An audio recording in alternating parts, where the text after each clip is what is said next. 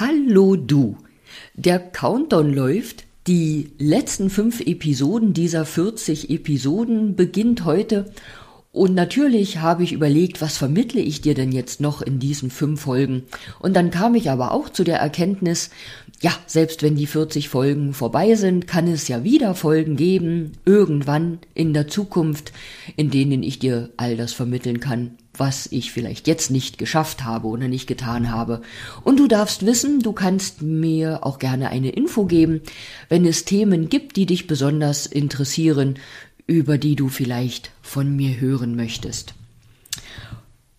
Als Anmerkung, heute ist internationaler Puzzletag und heute ist Miesepetertag. Und zum Miesepetertag kann ich dich gleich an eine der vorherigen Episoden erinnern, in denen es ja um Tipps gegen schlechte Laune ging.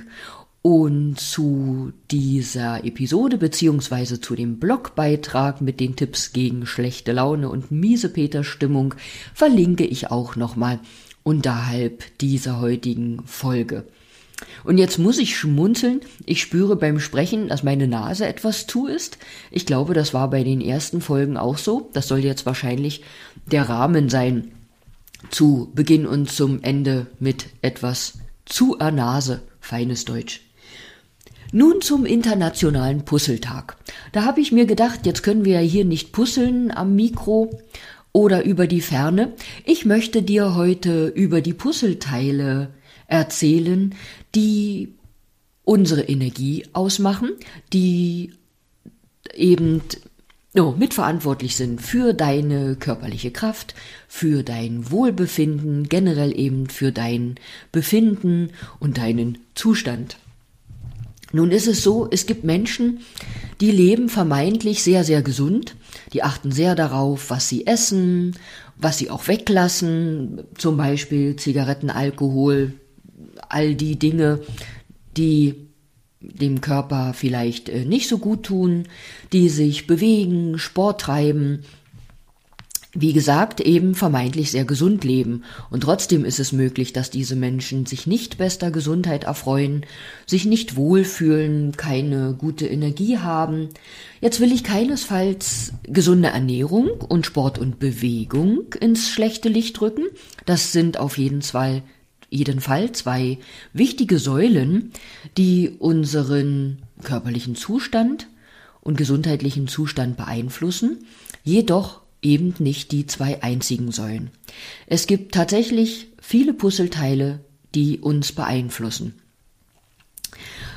Erwähnt sein mögen, wie schon in den letzten Episoden, nochmal unsere Gedanken, also deine Energie beeinflusst auch, was du denkst, was du bewusst denkst und eben auch unbewusst denkst. Was du isst, habe ich schon oder haben wir schon erwähnt. Dann macht es etwas mit dir, mit welchen Menschen du dich umgibst. Bist du mit positiven Menschen umgeben oder mit Menschen, die gern jammern, die nörgeln, die immer was zu meckern haben.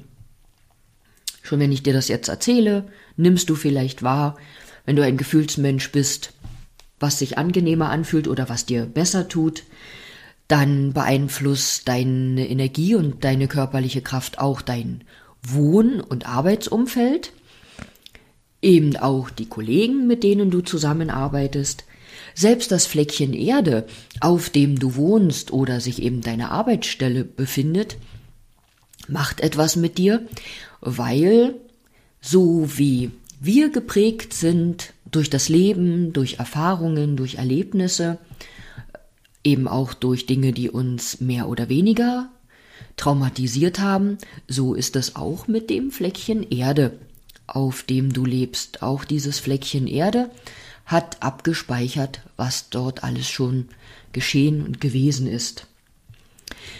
Auch die Farben, die du trägst, machen etwas mit dir dann auch die Farben in deinem Wohn- und Arbeitsumfeld oder eben generell von den Bereichen, in denen du dich aufhältst und auch die Farben, die du mit der Nahrung aufnimmst. Und da meine ich jetzt nicht die künstlichen Farbstoffe in äh, in Fabrik essen, hätte ich beinahe gesagt, sondern eben auch die Farben in natürlichen Lebensmitteln, also das Orange der Möhre, das Gelb oder Grün im Apfel, das Gelb-Orange im Kürbis als Beispiel erwähnt. Ja, wie eben schon mal gesagt, also was du erlebt hast, was äh, dir bereits widerfahren ist oder was dich einfach geprägt hat beim Großwerden und auch beim Erwachsensein, das macht etwas mit dir. Vielleicht erinnerst du dich auch, es genügt manchmal ein Wort, ein Satz, den man an den Kopf geworfen bekommt. Manchmal bekommt man ihn gar nicht geworfen, sondern so dahingesagt. Ja, selbst ein so ein Satz kann ganz viel mit einem machen und das nicht nur für ein paar Minuten oder einen Tag lang, sondern manchmal für den Rest des Lebens.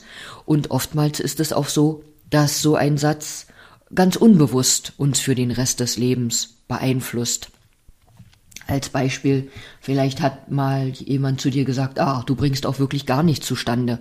Und dann kann das so eingeprägt sein in deinem System wie so ein Stempel, den du auf der Stirn trägst, dass du praktisch ein Leben lang versuchst, diesem Satz gerecht zu werden und dem Leben zu zeigen, ja, dass du tatsächlich nicht zustande bekommst.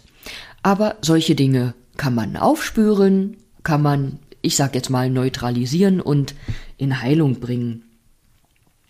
Natürlich beeinflusst auch deinen energetischen Zustand, was du aus dem Leben machst, welchen Sinn du dem Leben gibst, mit wie viel Leidenschaft du die Dinge tust, die dein Leben ausmachen, auch mit welcher Leidenschaft, mit welcher Freude, Motivation du deiner Arbeit, deinem Job nachgehst. Gehst du da einfach nur hin, um die Stunden abzuarbeiten und am Monatsende praktisch dein Geld zu bekommen? Oder ist dir bewusst, dass du mit dem Dienst, den du dort in deinem Unternehmen, egal ob als Selbstständiger oder Angestellter tust, die Welt bereicherst und ein wichtiges Puzzleteil in dem kleinen oder großen Unternehmen bist? und nicht einfach nur Mitarbeiter Nummer so und so, der praktisch Urlaub und Gehalt erhält dafür, dass er anwesend ist. Jetzt mal ganz krass gesagt. Ja, auch die Luft, die dich umgibt, die macht etwas mit dir. Das Wasser, das du trinkst. So vieles eben. Und auch zur Erinnerung deine Wünsche, deine Träume und deine Ziele. Du kannst dir ja heute oder nächster Zeit mal ein bisschen Zeit nehmen. Du musst dich dazu auch gar nicht extra zur Ruhe setzen. Du kannst das beim Fahrradfahren oder Spazieren gehen. Oder wenn du mit jemandem im Auto unterwegs bist und Beifahrer bist, kannst du ja deine Gedanken schweifen lassen. Also du kannst dich damit mal bewusst beschäftigen und mal schauen, welche Bereiche von den jetzt genannten da vielleicht bei dir etwas Nachhilfe brauchen oder wo es was zu tun gibt, wo dir bewusst wird, dass du ansetzen kannst, um dein Energieniveau zu verbessern, deine persönliche Kraft zu verbessern und deinen, ich sag mal, Allgemeinzustand, deinen Zustand, dein Dasein kraftvoller zu gestalten, mit mehr Freude, Motivation und Glück zu pushen. Jetzt fange ich ja mit Worten an.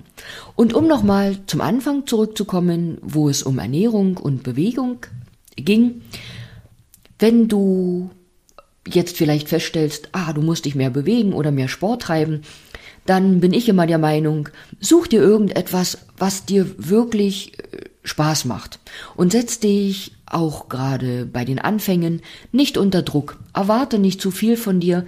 Beginne einfach und versuche das, was du tust, egal ob du jetzt in einen Sportkurs gehst, in ein Fitnessstudio, ob du beginnst zu tanzen, einfach mit Freude und Leidenschaft zu machen.